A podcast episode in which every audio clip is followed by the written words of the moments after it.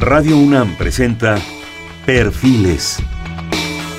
Un espacio abierto al conocimiento y la crítica de los proyectos universitarios que transforman nuestro país.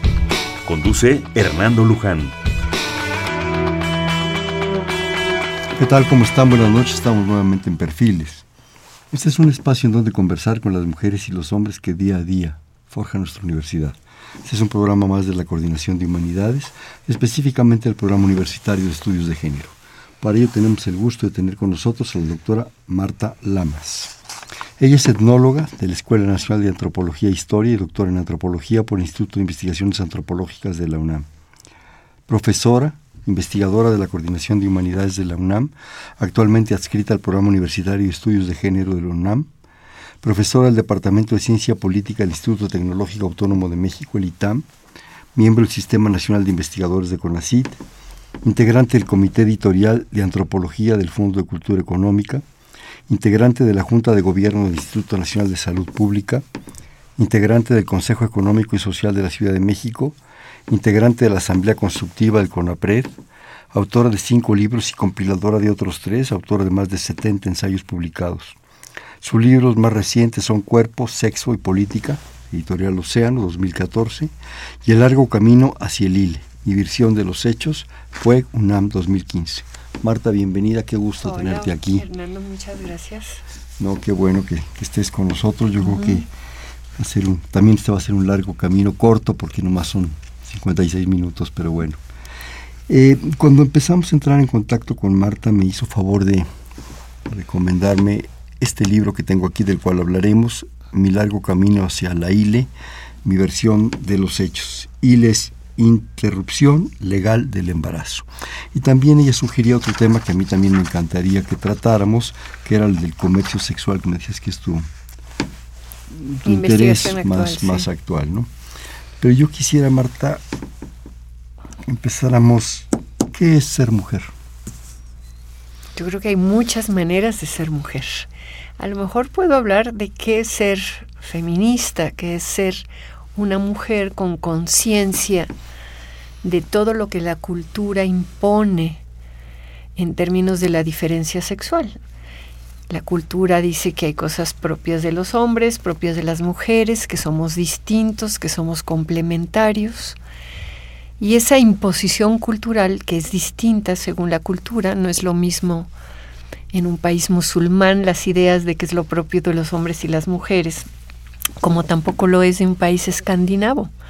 México está como a la mitad, ¿no? Ni tenemos la liberalidad y la flexibilidad de los escandinavos, ni tenemos la rigidez en cuanto a los, a los papeles de hombres y mujeres que hay en los países musulmanes. Y bueno, yo insisto que hay muchas maneras de ser mujer, que no hay la mujer con M mayúscula. Hay mujeres de distintas clases sociales, de distintas culturas, de distintas religiones, con distintas orientaciones sexuales, ¿no? Entonces, yo soy una mujer feminista. Soy una antropóloga, soy una mujer de izquierda, soy, diría Monsiváis, una elurofílica, o sea que tengo pasión por los gatos. Y soy una profesora de la UNAM desde hace muy pocos años, cinco años para acá. Y es en este momento una de mis grandes satisfacciones de la vida. ¿Es difícil ser mujer? Es difícil ser mujer de ciertas clases sociales en ciertas zonas del país.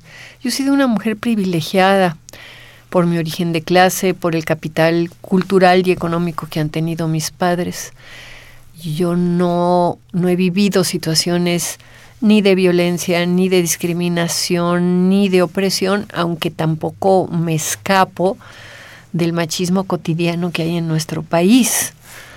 Pero más que ser difícil ser mujeres, hay dificultades distintas. Yo tengo una vida, insisto, bastante privilegiada, trabajo en lo que me gusta, tengo digamos, muchas gratificaciones constantes en mi vida, no tengo un riesgo económico.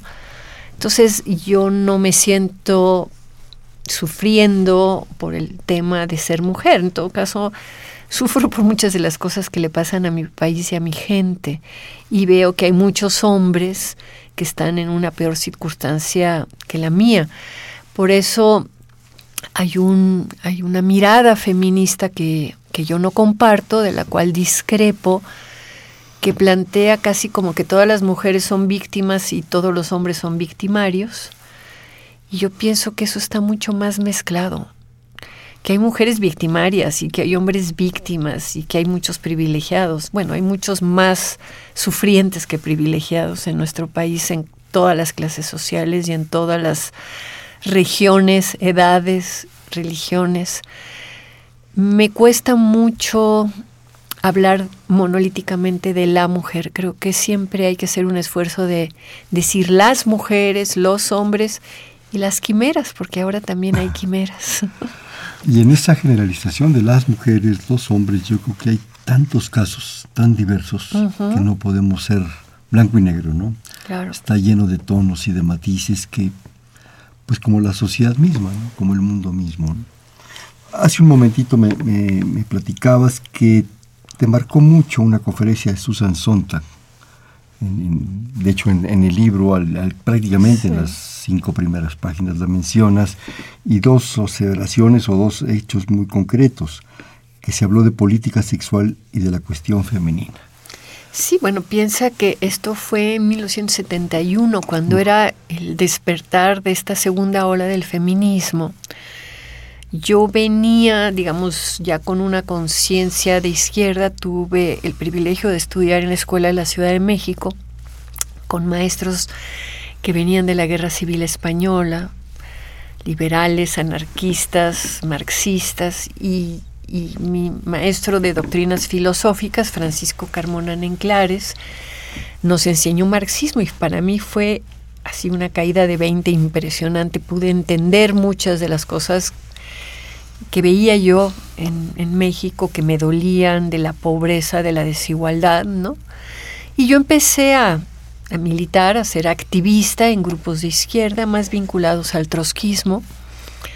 Pero en 1971, justamente siguiendo el trotskismo, había una conferencia de Mandel, de Ernst Mandel, en la UNAM, en Ciencias Políticas, y después de la conferencia de Mandel venía Susan Sontag, que yo en ese momento, en 1971, a mis 23 años no tenía ni idea quién era y pensé que, iba a ser una trotskista que iba a hablar. Y su discurso fue absolutamente rompedor de todo lo que yo conocía. Habló que así como había opresión y lucha de clases, también había opresión en las relaciones personales entre hombres y mujeres, que la sexualidad era un campo de batalla, que la cultura imponía restricciones a las mujeres y a los hombres en torno a la sexualidad, pero que las restricciones a las mujeres tenían que ver mucho con esta idea de que la sexualidad de las mujeres se tiene que dar dentro del matrimonio con fines procreativos y que cualquier conducta que se salga de eso, pues eras una puta, una mujer indecente, una zorra. Y bueno, a mí me, bueno, además Susan Sontag hablaba espectacularmente, me impresionó muchísimo y al terminar su conferencia un grupo de mujeres, las seguimos, nos sentamos en uno de los prados ahí de la UNAM, y le empezamos a decir que nos hablara más de feminismo, que nos dijera qué podíamos leer, qué podíamos hacer. Entonces yo marco mi inicio, digamos, intelectual en el feminismo con esa conferencia de, de Susan Sontag, aunque si tuviera que marcar un inicio afectivo o emocional, pues tendría que poner a mi mamá, que era una gran feminista y que, que me trató de una manera muy igualitaria con mi hermano, que siempre me transmitió la idea de que una mujer valía no por su aspecto físico, sino por el trabajo que desarrollara, que siempre me alentó a, independizarme, a ser autónoma. Entonces tengo, pero eso estaba como en el sustrato, lo daba yo como por sentado. Y nunca había yo reflexionado en términos teóricos hasta la conferencia de Susan Sontag. ¿Y eso te cambió? Y eso me cambió, imagínate cómo me cambió de 1971 al 2016, pues llevo 46 años, ¿verdad?, siendo feminista y dicen que el diablo sabe más por viejo que por diablo, ya llevo tanto tiempo en esto. que sí, sí me cambió. ¿Crees en el feminismo? Creo que hay muchos feminismos. El feminismo, digamos, si se lo entiende como esta lucha para que la, la, diferencia sexual no se traduzca en desigualdad, pues sigue siendo vigente. Creo que ha habido un desarrollo de la teoría feminista muy interesante y creo que los grandes filósofos y politólogos están discutiendo con ese feminismo intelectual. Pero también como pasa con muchas posturas teóricas, a la hora de aterrizar eso en la práctica, pues se cruza la condición humana, se cruzan las diferencias. Y en México hay varias tendencias feministas, yo no me reconozco en algunas de ellas, ¿no? ¿Muy cuáles? Pues por ejemplo, hablando del tema del comercio sexual, hay muchas feministas que comparten este nuevo abolicionismo de que hay que acabar con el comercio sexual y que el comercio sexual es un problema. Comercio sexual se refiere a la prostitución, a las mujeres en las esquinas vendiendo su cuerpo. A las esquinas y en los, en los burdeles y, en, los departamentos de Santa Fe y todo, y no solo las mujeres, también hay hombres que venden, ¿no? Pero la palabra prostitución solo muestra a quienes se venden. Me gusta más hablar de comercio sexual porque ahí hay quienes se venden y quienes compran. Y hay todo un tema con los clientes de la prostitución de lo que no se habla. Entonces, yo creo que en términos así utópicos, a futuro, dentro de un siglo más, cuando ya las relaciones de mercado se hayan desvanecido y los seres humanos podamos tener relaciones libres, pues de alguna manera el comercio sexual con otras relaciones mercantiles desaparecería. Pero en este momento, pensar que hay que prohibir el comercio sexual en vez de pensar en darles derechos laborales a quienes trabajan en el comercio sexual, pues es una de las diferencias que nos enfrenta a varias feministas, algunas de ellas amigas mías cercanas a quienes quiero mucho. Y te digo, hay, hay muchas diferencias. Creo que ha habido un feminismo muy preocupado por el tema de violencia hacia las mujeres y que ha olvidado la violencia hacia los hombres y que ha olvidado la violencia económica, ¿no? Entonces, eh, es muy difícil cuando uno ve la complejidad de que estamos viviendo política y social, pensar que puedes priorizar solamente un aspecto de la tremenda violencia económica, política, simbólica, sexual, en cómo está entretejido en este momento nuestro desgarramiento del lazo social, ¿no? Entonces, hay grupos que tienen reivindicaciones que a mí me parece que ayudan a, que la sociedad plantee que es necesaria mano dura, que hay que castigar, hay una especie de giro punitivo, ¿no? Vamos a meter a los hombres a la cárcel y vamos a castrar a los violadores y una serie de medidas que no están como viendo la complejidad de todo el panorama. Y, y no me siento cerca de esas compañeras feministas. Puedo entender cómo han llegado a esas posiciones, puedo compartir algunos de sus reclamos, pero me parece que si ha hecho algo el feminismo en el siglo XX, a finales y ahora a principios del XXI, es mostrar que esta problemática de género nos afecta a hombres y a mujeres por igual, con contenidos distintos, porque la masculinidad es distinta que la feminidad, pero de igual manera, con igual fuerza, que estamos igual de troquelados por esta cultura que dice lo propio de los hombres y lo propio de las mujeres, y que si bien tuvo su razón de ser el feminismo, de arrancar como una lucha de las mujeres por alcanzar derechos, derecho a estudiar, derecho a votar, derecho a gobernar, etcétera, en este momento o ampliamos esa mirada, incorporamos lo que les está pasando a los hombres con la carga de la masculinidad, con las exigencias de la virilidad y de cómo eso está mezclado con todo lo que está pasando en el país, o no vamos a ser capaces de hacer una, política, una película iba a decir, imagínate qué lapsus, una política que realmente transforme estas ideas culturales sobre qué es ser hombre y sobre qué ser mujer. Yo, percibo, a ver si estoy en lo correcto, por favor, si no me corriges, que a partir de todo esto, independientemente de la radicalización de ese feminismo que tú hablas, pero que hay otro que no es tan radical, creo yo, yo creo que los hombres mismos hemos sido motivados o se ha propiciado una reflexión también de quiénes somos nosotros. Ah, claro. ¿Y ¿Quiénes somos? O sea, el asunto del género no solo se fue para el lado femenino, también de repente dicen, bueno, ¿y, nosotros qué? ¿Nosotros qué? Porque pues son dos partes del mundo, no es una y otra. Pero fíjate, Hernando, que para las mujeres ha sido más fácil protestar por la carga de la feminidad, porque si una mujer llora, protesta, dice, no hay problema. Para los hombres es mucho más complicado protestar porque la carga de la virilidad es tú te aguantas y eres hombrecito y no lloras y no protestas. el prejuicio y la imagen de siglos. Entonces los hombres están en unas situaciones laborales de exceso de horas y no se pueden quejar de unos horarios brutales en las oficinas de gobierno y en la empresa privada hasta las 10, 11 de la noche sin poder tener una vida privada, sin poderse hacer cargo de los hijos, sin poder una serie de cosas porque como son machos y se aguantan y no pueden protestar, situaciones de peligro.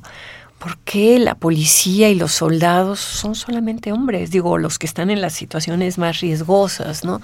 Pues, se tienen que aguantar. Entonces, Claro que ha habido grupos de hombres que han reflexionado sobre la masculinidad y han escrito, ¿no? Hay un pensamiento político, teórico, intelectual de hombres feministas, o por lo menos interesados en esta cuestión del género, pero en la población tú no ves a muchos hombres protestando por las cargas de la masculinidad y de la virilidad. Y tú no ves a nuestros políticos diseñando políticas públicas que tomen en consideración una cosa mucho más equitativa entre hombres y mujeres. Entonces, por eso el feminismo sigue estereotipado como una lucha de mujeres, porque son pocos los hombres mujeres que se asumen. Mujeres víctimas, ¿no? Y eso, digo, como si no hubiera también lo que Freud llamaba la ventaja de la enfermedad, ¿no? Ha habido una ventaja de ser víctima en términos de gratificaciones, de que te cuiden, de que te mantengan, de toda una serie de cosas, ¿no? Los hombres tienen que proteger a las mujeres en términos culturales, ¿no? Entonces, yo sí creo que hay pensadores y activistas hombres que están diciendo, oigan, también a nosotros no nos sirve este sistema de género, estas relaciones de género pero tú no ves grupos organizados como las feministas que están organizadas y no hay un discurso de nuevas masculinidades más que en las universidades, en algunos grupos de élite, pero no está en la clase política y en la clase política sí hay un discurso no feminista sino mujerista.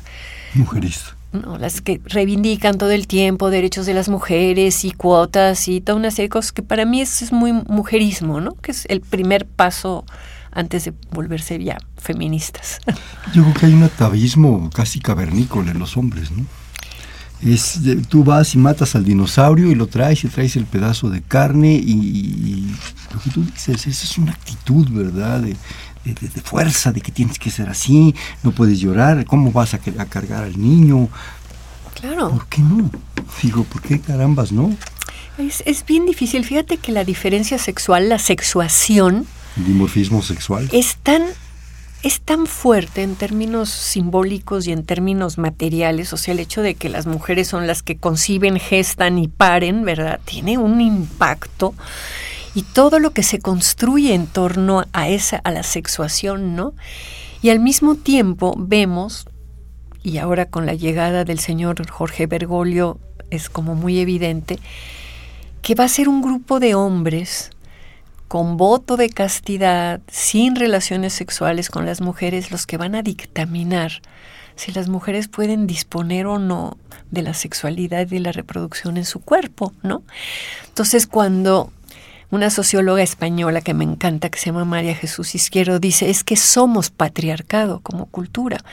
El patriarcado también se encaja o lastima o limita a muchos de los hombres que no están en las posiciones de poder. Pero en el patriarcado mandan los patriarcas. Y nosotros en México, el poder político, básicamente masculino, el fuerte, ¿no? Hacienda, gobernación, el ejército, la marina, las procuradurías, ¿no? les dan turismo, relaciones. El poder económico los grandes potentados de este país son hombres. El poder militar y el poder eclesiástico, ¿no? Y claro, hay grupos de mujeres que empiezan a ocupar posiciones políticas, ¿no? Pero reivindicaciones como la del libro, del largo camino a la interrupción legal del embarazo, que debería de ser una decisión de quien se embaraza, si sí o no es embarazo, está absolutamente acotada, ¿no? Por el poder eclesiástico y por el poder político. Entonces, vas viendo que, por lo menos yo veo en mis 45 años, sí veo cambios, veo, yo veo hoy en el metro muchachos jóvenes cargando un bebé y una pañalera, cosa que hace 45 años era... Casi, casi que te linchaban, ¿no? No, era imposible. Te aventaban del metro, ¿no? Yo, digo, no sé, te hubieran gritado maricón o mandilón o alguna cosa, ¿no? Entonces, sí hay cambios en las prácticas de hombres y de mujeres, sobre todo entre los jóvenes, ¿no? Pero hay prohibiciones que uno dice, ¿cómo es posible, no? O sea, hace siete años, no, hace nueve años, se despenaliza el aborto en la Ciudad de México. Y en 17 estados de la República, la Iglesia y los grupos conservadores operan una reforma para impedir que haya una despenalización similar. Y entonces empiezan las mujeres de todos los estados de la República a venir a abortar legalmente a la Ciudad de México. Y tenemos que los grandes hospitales que dependen del sector salud federal, no del sector salud del gobierno de la Ciudad de México, ¿no? No hacen la ILE. El Seguro Social no hace la ILE, el ISTE no hace la ILE y de repente tenemos a los políticos haciendo declaraciones de que están muy preocupados por los embarazos de las chicas adolescentes, que hay niñas de 10 años embarazadas eh, por una violación del padrastro, del tío, del abuelito, ¿no? Bueno, Paulina. Bueno, caso de Paulina. Ahorita platicamos, quiero que le platiques a la gente de Paulina. Sí, pues Paulina es un, tema que quienes en el año 2000 estaban atentos. Que, que, empecé a alucinar y qué es esto. No, Pero por favor, Marta. No, Paulina fue el caso de una niña de 13 años que es violada una noche y queda embarazada en esa violación. Un heroinómano, dice. Sí, sí, por, sí, entraron a robar, estaba en la casa de la hermana y ella esa misma noche va a hacer la demanda de violación, a levantar un acta acompañada de la mamá y del hermano. El médico le hace la revisión, ve que el himen está desgarrado, que acaba de haber floración, y sí, es una violación. Y al mes se da cuenta que está embarazada. Entonces le toca un aborto legal. Esto ocurre en Mexicali, Baja California, ¿no? Entonces, cuando van a pedir el aborto legal, y el juez dice, sí, le toca un aborto legal, y llega al hospital de Mexicali, dirigido por un médico muy católico, este, empiezan a hacerle difícil el tema.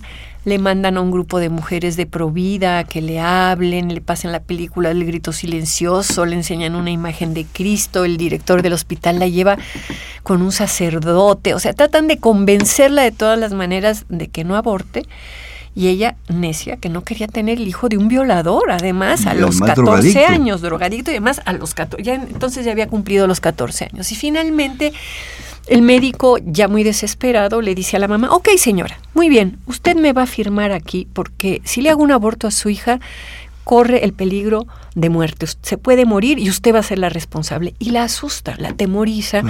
Una mujer indígena de Oaxaca que habían ido desde Oaxaca hasta Baja California a conseguir trabajo, el papá pescador, etcétera. La señora se asusta y no quiere firmar, no le hacen el aborto. Y Paulina tiene a los 14 años el hijo de un violador. Entonces, esa historia concitó todo un debate en los medios muy importante en el año 2000, donde intervinieron desde grupos religiosos que ofrecieron darle una beca al hijo de Paulina, al final no le dieron nada, pero el grupo que la defendió en Baja California, el grupo que se llama Alaí de Fopa, gran maestra de mm. aquí de la UNAM, empezó un litigio jurídico que fue creciendo. Primero pusieron la demanda local, luego fue federal, luego se fueron a la Corte Interamericana y al final hubo un acuerdo seis años después en donde el gobierno reconoció que se había equivocado, digamos que el, el, director de un hospital público no podía no dar el servicio de aborto porque el aborto por violación es legal en todo el país. Entonces, todo hospital público tiene a las mujeres violadas que hacerles el servicio, porque así lo, aunque el director sea católico, aunque el director no le guste, sea lo que sea, lo tiene que hacer.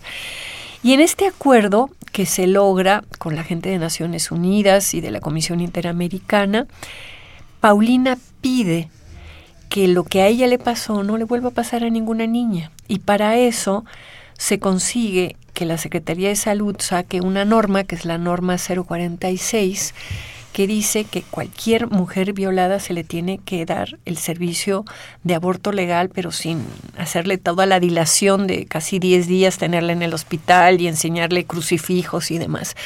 Entonces, al final, el caso Paulina, con el litigio jurídico, logra introducir en la normatividad de salud algo que le sirve a todas las mujeres, ¿no? Es, es un caso muy doloroso, muy, muy doloroso para esta lo, chica. Lo leí en tu libro, dije, ¿qué es esto? ¿no? Porque además, dice uno, este es un caso que tú estás aquí documentando y nos estás compartiendo, pero ¿cuántos hay? ¿Cuántas niñas llegan de 10, 11, 12 años a las clínicas de aborto legal del gobierno de la Ciudad de México, iba a decir del Distrito Federal, pero ahora somos CDMX.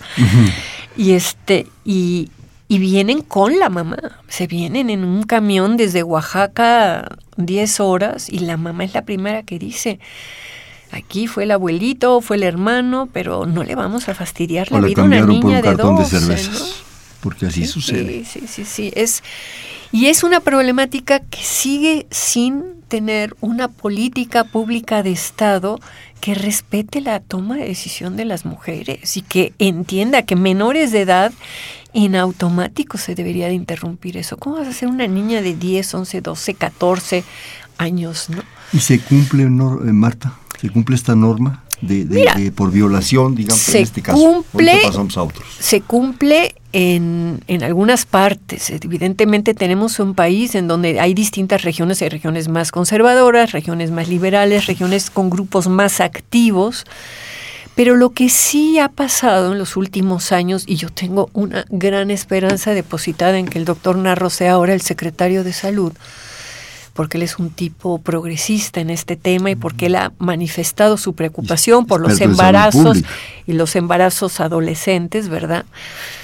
Hay casos en donde no se cumple, ¿no? Y en donde se la, los médicos eh, tienen como incertidumbre jurídica y no saben si el Ministerio Público tiene que decidir o no. Acabamos en Gire de hacer un, los abogados, un... ¿Qué es Gire, perdón?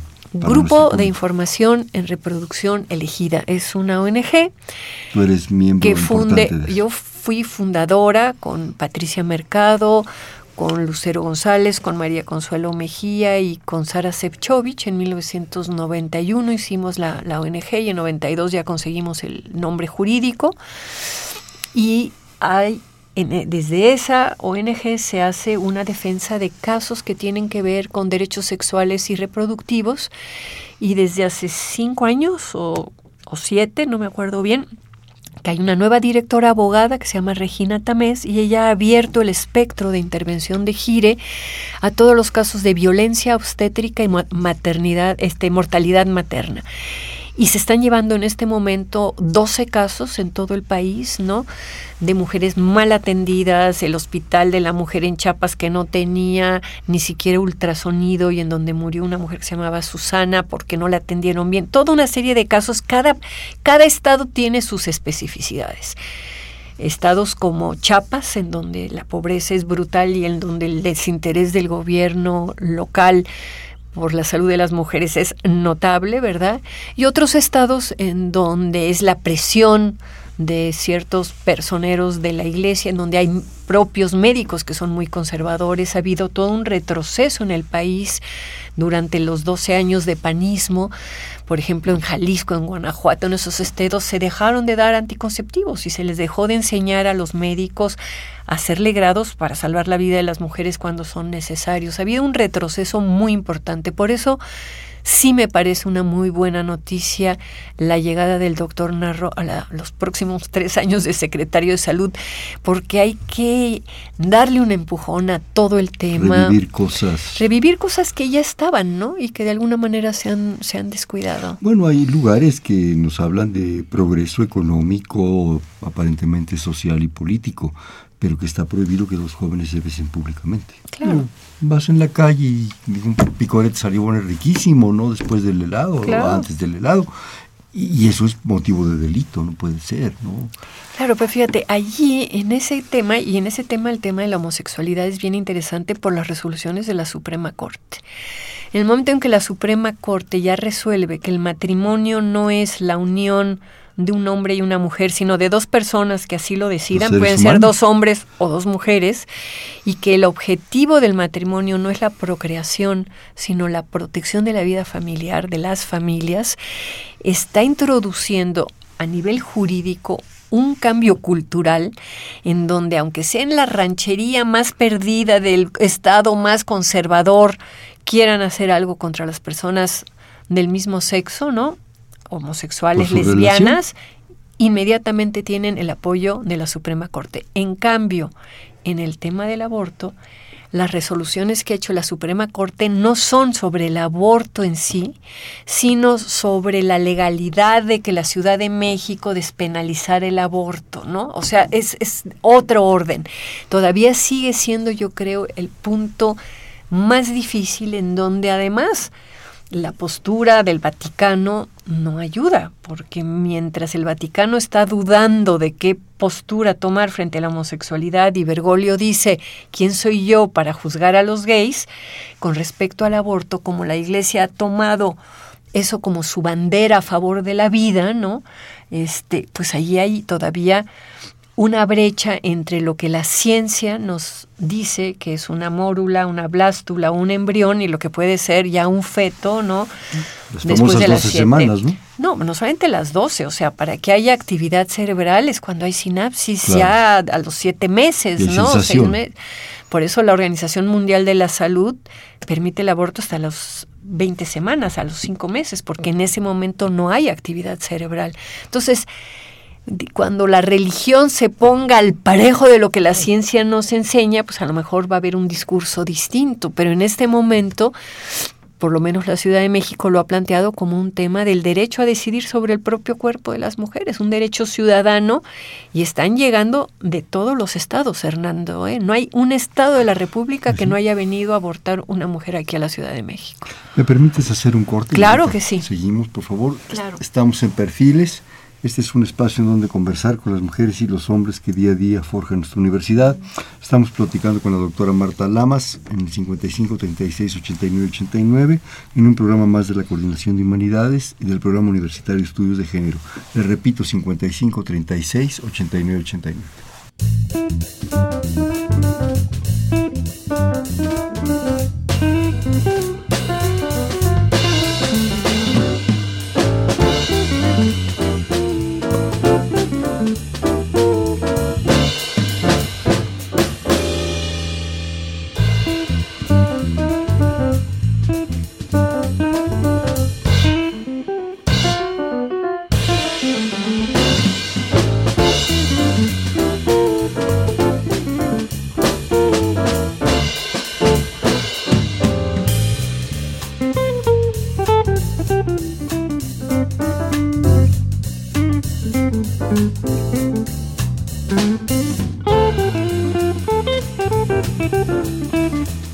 Estamos en Perfiles, un espacio en donde conversar con las mujeres y los hombres que día a día forjan nuestra universidad.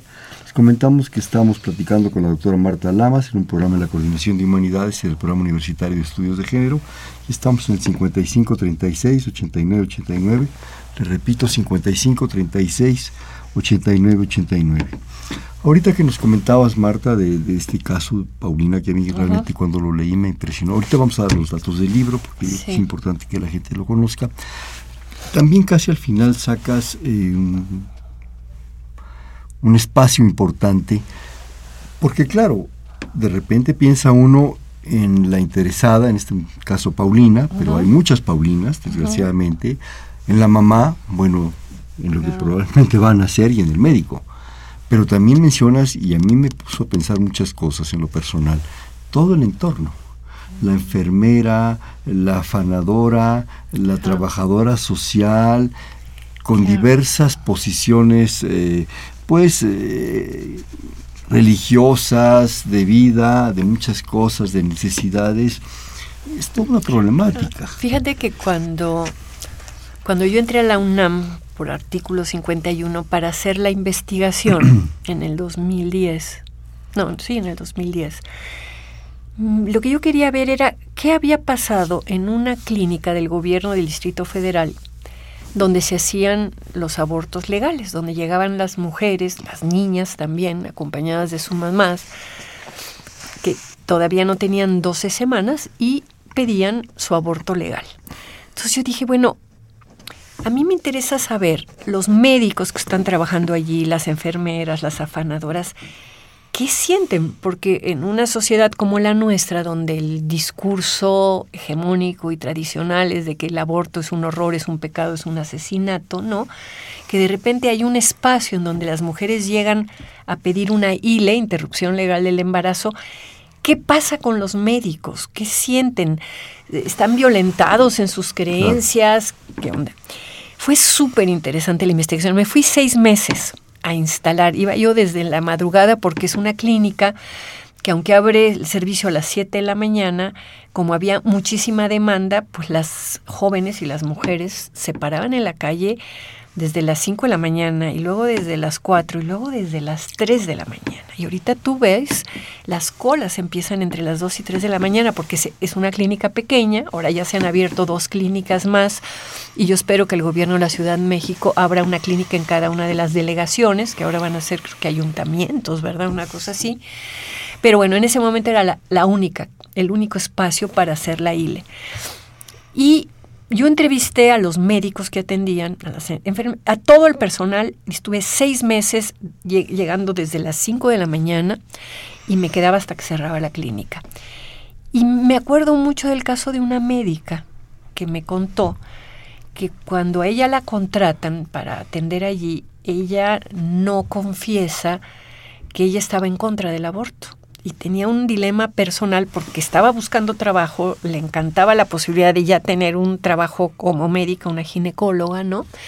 Pero como ella al principio sufría por sus creencias religiosas, pero como en la medida en que fue pasando el tiempo y empezó a hablar con las mujeres y a conocer sus historias y a conocer pues que nadie aborta por gusto, decir, ah, qué chido, ya me embaracé, pues voy a ir a ver qué onda es eso del aborto, sino que siempre es un dilema de, híjole, no lo esperaba, en este momento voy a entrar a la universidad, o ya tengo tres hijos y no quiero otro hijo. Entonces, todas esas reflexiones la fueron ayudando a esta médica a darse, a hacer un giro en su, en su concepción, ¿no?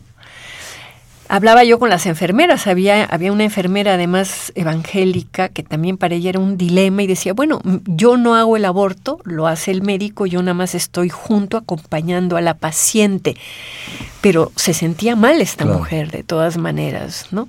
Y había otras que estaban muy convencidas y que decían, mira, yo he trabajado toda la vida en hospitales y yo veía llegar a las mujeres que se habían metido un alambre, que venían sangrando, que les habían hecho una carnicería.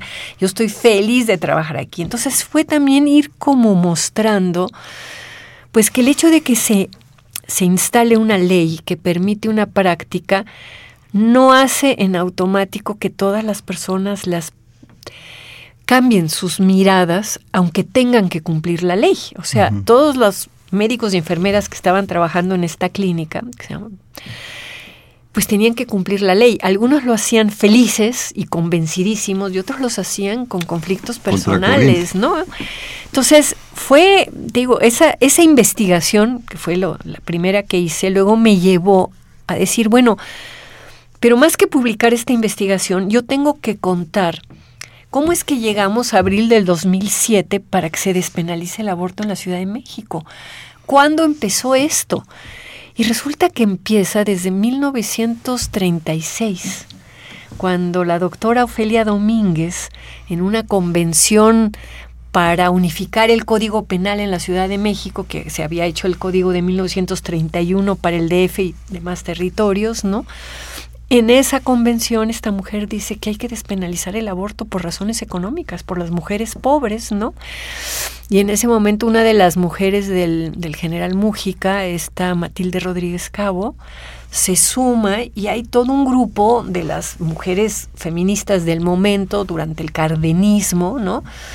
que toman como una de las reivindicaciones esta despenalización del aborto. Entonces, si pensamos que la primera vez que se habló públicamente de despenalizar el aborto en México fue en 1936 y se logró en el 2007. 80 años después. 71 años después.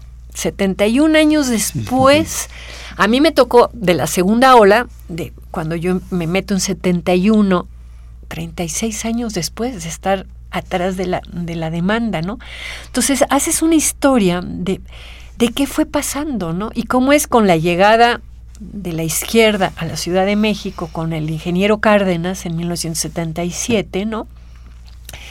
Cuando él empieza su gestión de la Ciudad de México, del gobierno del Distrito Federal, ¿no?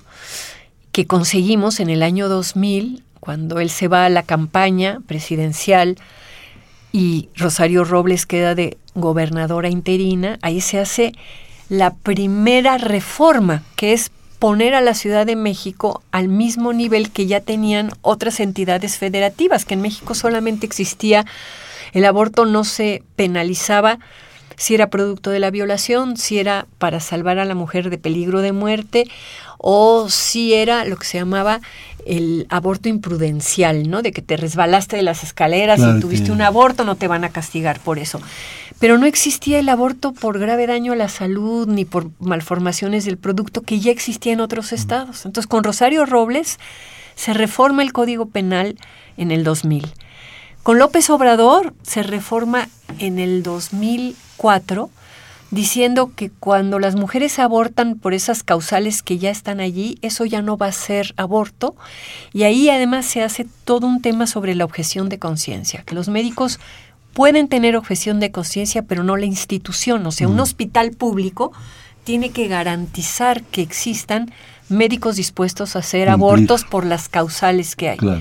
Y va a ser con Marcelo Ebrard en el 2017 que se logra cambiar del sistema de causas de no punibilidad por el sistema de plazos, ¿no? Y el plazo, pues el más prudente es el de las 12 semanas. Entonces han sido muchísimos años, 71 años, ¿no? de los cuales en los últimos siete, del 2000 al 2007, hay tres reformas con tres gobernantes de izquierda que logran el aborto tal y como está ahorita en la Ciudad de México. Nos has hablado de estas clínicas, tú estuviste varios meses, varias horas de todos los días. Mucho tiempo. ahí. Ya me soñaban. Pero es una, pero es una, pero qué bonito sueño que haya sido apoyarlos. Eh, es una clínica, digamos, legal. ¿Y las ilegales, Marta? Es que ahora ya no es ilegal. Antes eran no, pero en ese momento, cuando eran las ilegales, me imagino que eran unas tragedias. No, había de todo, había ilegales muy buenas. O sea, es que... ¿Es profesional, digo? Digo, en México siempre se han hecho abortos ilegales y clandestinos y las mujeres que tienen mucho dinero se lo han hecho o en los hospitales tipo el Ángeles, el ABC y en clínicas caras donde se cobraban 15 mil, 20 mil pesos por un aborto, ¿verdad? Y también se ha hecho con lo que se llamaban espantacigüeñas allí en un garage con una enfermera mal capacitada o un médico que ni siquiera terminó la carrera. Ha habido de todo. El problema es que la ilegalidad sí favorece a que no haya un control sanitario. En este momento hay clínicas privadas, aparte de las del gobierno del Distrito Federal, que están haciendo muy buenos abortos y bastante baratos. Entonces, la legalidad ayuda, las prohibiciones y mandar las cosas a la clandestinidad es lo peor. Otra cosa, hemos hablado del aborto, pero ¿no crees que hay un paso anterior, ah, que es la educación? La prevención. Que es la prevención. Claro. ¿Qué ha pasado con eso? ¿Qué sucede? ¿Qué has investigado sobre eso? ¿Qué bueno, la prevención es primero educación sexual amplia desde que están en primaria. ¿no? Y no estamos teniendo esa educación amplia desde que los chicos están en primaria. Luego, uso de anticonceptivos, baratos y seguros. A ver si ahora los adolescentes, que hay tanta preocupación sobre el embarazo adolescente, pueden ir a las clínicas de salud y del gobierno, del, ya sea del seguro, del lista, lo que les toquen ¿no? y del seguro popular, a pedir anticonceptivos, pero no de la mano de los papás. Una chica de 15 años no le va a pedir permiso a la mamá para acostarse con el novio y ni va a ir con la mamá de la mano a pedir uso de anticonceptivos. Entonces tenemos que no hay suficiente educación sexual. Los adolescentes no pueden pedir anticonceptivos, ¿no? Porque hasta los propios médicos están en un plan medio puritano, ¿no? Y luego es hay que prevenir el embarazo, pero si por alguna razón no no se pudo prevenir, a veces fallan los anticonceptivos, no mucho, pero llegan a fallar lo que falla más es la condición humana, ¿no? La omnipotencia, decir, ay, no me voy a embarazar, acabo de tener la regla y todavía no estoy en mi momento fértil y me aviento, ¿no?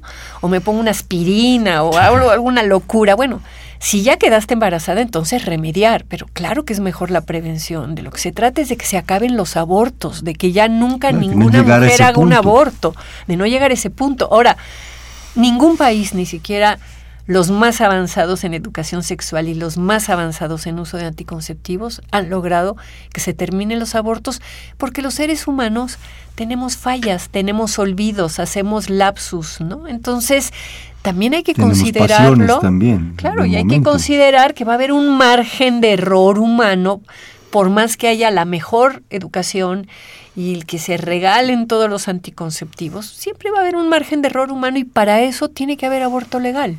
Ahora, que la tirada es bajar el número de abortos, que haya más educación. Y lo que es muy interesante en la clínica, fíjate, desde el principio, y este fue el trabajo también de varias ONGs que estábamos alrededor, una de ellas el Population Council, plantearon que era muy importante tener un registro como es un procedimiento de salud ilegal, pues se llena en la computadora los datos de la mujer. Entonces es muy fácil ver las reincidencias. Y México tiene un índice bajísimo, es menos del 1% de reincidentes. Los porcentajes a nivel internacional son entre el 6, el 8, el 10% o sea, que le sucede una vez ya no, ya no vuelve a caer en el Pero no vuelve a caer porque ahí mismo en la clínica le explican, que le preguntan, ¿y tú qué anticonceptivo estabas usando que te falló. No, pues es que no estaba usando o estaba usando tal. Bueno, entonces se ve, se le explica y casi el 85% de las mujeres salen ya con, con un anticonceptivo. Porque ninguna mujer quiere abortar dos, dos veces, ¿no? Sí hay un nivel de ignorancia y sí hay cuotas de irresponsabilidad, pero la mayoría prefiere ya no pasar por esa experiencia, porque aunque sea legal, pues de todas maneras no es nada agradable. No, no, ¿no? para nada, y es una carga social y económica. y Económica no, porque el aborto en la Ciudad de México, el que hace el gobierno, es legal y gratuito. Pero, digo, también es una carga emocional, ¿no? Más que económica. Digo, las que lo hacen privadamente será económico. Entonces, son las propias mujeres las que no quieren abortar una segunda vez y las que están muy deseosas de usar métodos anticonceptivos. Esta, este asunto de la, de la educación sexual se está llevando a cabo, según tu percepción, digamos, ordenadamente en las escuelas, urge un plan de, estudios, de trabajo. ¿Qué está pasando con ese No, ha habido una disputa con la Asociación Nacional de Padres de Familia, con el episcopado, con todas las fuerzas conservadoras, de que no hay que pervertir a los niños, ¿no? Yo digo que a los niños de primaria, claro, para ellos la educación sexual es pervertirlos. Yo creo que hay que hablar de masturbación, por ejemplo, en la primaria. En la secundaria sí hay que hablar de relaciones sexuales, pero en la primaria, ¿qué, cosa más sana que darte placer a ti mismo? No te embarazas, no hay riesgos, no hay infecciones. De... descubriendo, ¿no? Claro. Entonces, hay toda una disputa. Los libros y la... Se da información biológica de qué pasa con la procreación, pero no se habla del placer, no se habla de la problemática en torno al deseo no se habla de la homosexualidad y de la heterosexualidad como las dos vertientes de la sexualidad humana.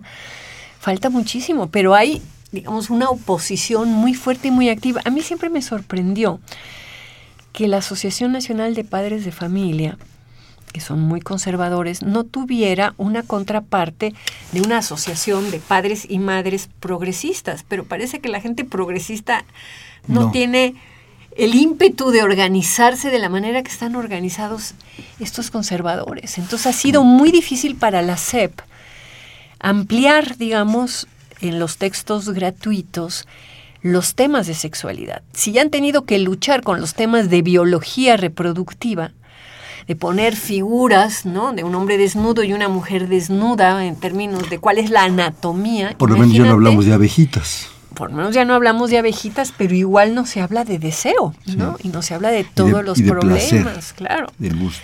Oye, Marta, ¿tú Eh, recuerdas un libro, seguramente si lo conociste, que se llamaba El libro rojo de la escuela? Sí. Hecho por los daneses, Sí. que llegó a México a través Sí, de chiqui- editorial extemporáneos, chiquito, Sí, rojo, chiquito, sí, cuadradito. cuadradito, Que claro. bueno, yo el día que lo descubrí, qué maravilla que esté circulando esto. Se acabó Y- la editorial extemporáneos y ya ese libro no se consigue ni en las librerías de no, viejo, no, ¿no? no, para nada. Y yo recuerdo, digo, compañeros y compañeras mías de la Facultad de Ciencias, carrera de Biología, que lo leían así con una, con, con una cara de asombro. Digo, estábamos estudiando biología. Ahora, fíjate, el gobierno de la Ciudad de México va a presentar en unas semanas un libro espectacularmente bueno de educación sexual y de derechos sexuales y reproductivos para chicos de secundaria. La Secretaría de Salud del doctor Agüed y por el otro lado estaba en ese momento creo que Mara Robles en la Secretaría de Educación, ahorita está Alejandra Barrales, ¿no?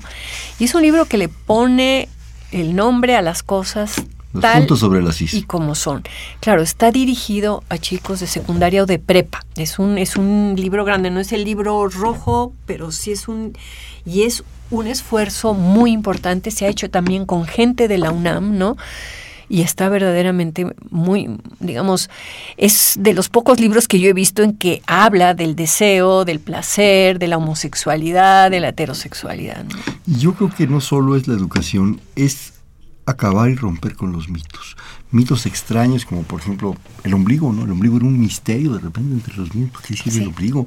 O si se te va a salir un, palito, un pelito en la mano por Sí. masturbando, tampoco. Claro, no, Oye, mira, nos habla Rodolfo Salgado de Coacalco. Sí, me parece un programa excelente, ya que la manera clara y sencilla se aborda la importancia que a veces lo que es el aborto es necesario, contrario a la radio comercial, que cuando aborda el tema parece que estamos en el medioevo. Ah, Pues- muchas gracias. También habla Mariano Ochoa de la colonia Roma. ¿Cuántos niveles tiene el feminismo? ¿O ¿Cuántos? A ver, no es niveles, son, digamos, tendencias o perspectivas. Niveles yo diría que... dirías?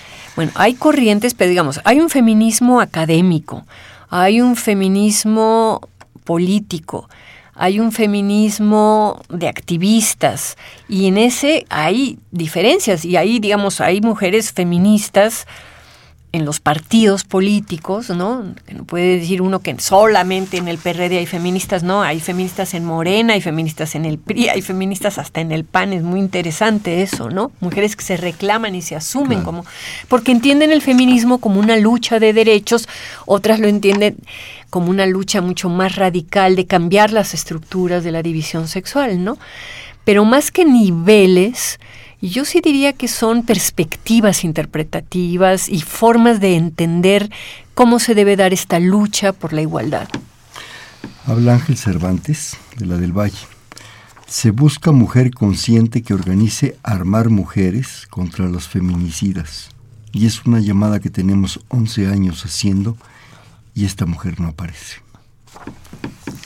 Pero yo no creo que se pueda armar a una mujer contra las feminicidas, ¿no? O sea, yo creo que lo que hay que hacer es, se buscan hombres conscientes que ayuden a que no haya más feminicidios, ¿no? No es una mujer la que va a poder parar los feminicidios, es un cambio cultural que va a permitir que dentro de las masculinidades los hombres no tengan que ir a matar a una mujer para poder sentirse hombres o para poder vengarse o para poder sacar quién sabe qué tipo de odio allí, ¿no? Nunca es una persona ni un líder quien cambia una situación tan complicada como los homicidios y los feminicidios, porque ocurren los dos, ¿no? Y los hombres que están matando hombres son muchos más que los hombres que están matando mujeres. Entonces, es muy grave que maten mujeres, sí, porque la cultura te dice que el hombre no le debe de pegar ni con el pétalo de una rosa a una mujer, entonces estás haciendo algo así que va totalmente en contra de lo que la cultura te dice, pero hemos naturalizado la violencia del hombre contra el hombre. Nos parece normal que los hombres se maten, se agarran a chingadazos, pues mira, son peleoneros, ¿no? Pero es igual de brutal los homicidios. Entonces, para cambiar la cantidad de muertes salvajes y crueles y los homicidios y los feminicidios, necesitamos recuperar el lazo social. Y el lazo social, nada más con esto termino, Hernando, es un lazo que permite ver al otro, porque el lazo familiar hace que tú protejas a tu familia y el lazo comunitario hace que tú protejas a tu comunidad, sea una comunidad religiosa, sea una comunidad local, ¿no? Los veracruzanos o, o los judíos o los musulmanes o los universitarios, ¿no? Tu comunidad. En cambio, el lazo social es el que se preocupa por la persona que tú no conoces y eso es lo que se ha perdido y lo que tenemos que volver a desarrollar si queremos acabar con homicidios y feminicidios. Yo creo que es un, si me permites, Marta, un problema cultural, social, de civilidad, de tomar conciencia de grupo, de, de, una relación mutua, como tú dices, de ver al otro, de vernos en el otro y de eh, identificarnos en el otro. Marta, nos quedan un par de minutos. Antes que nada, una breve conclusión, comentario.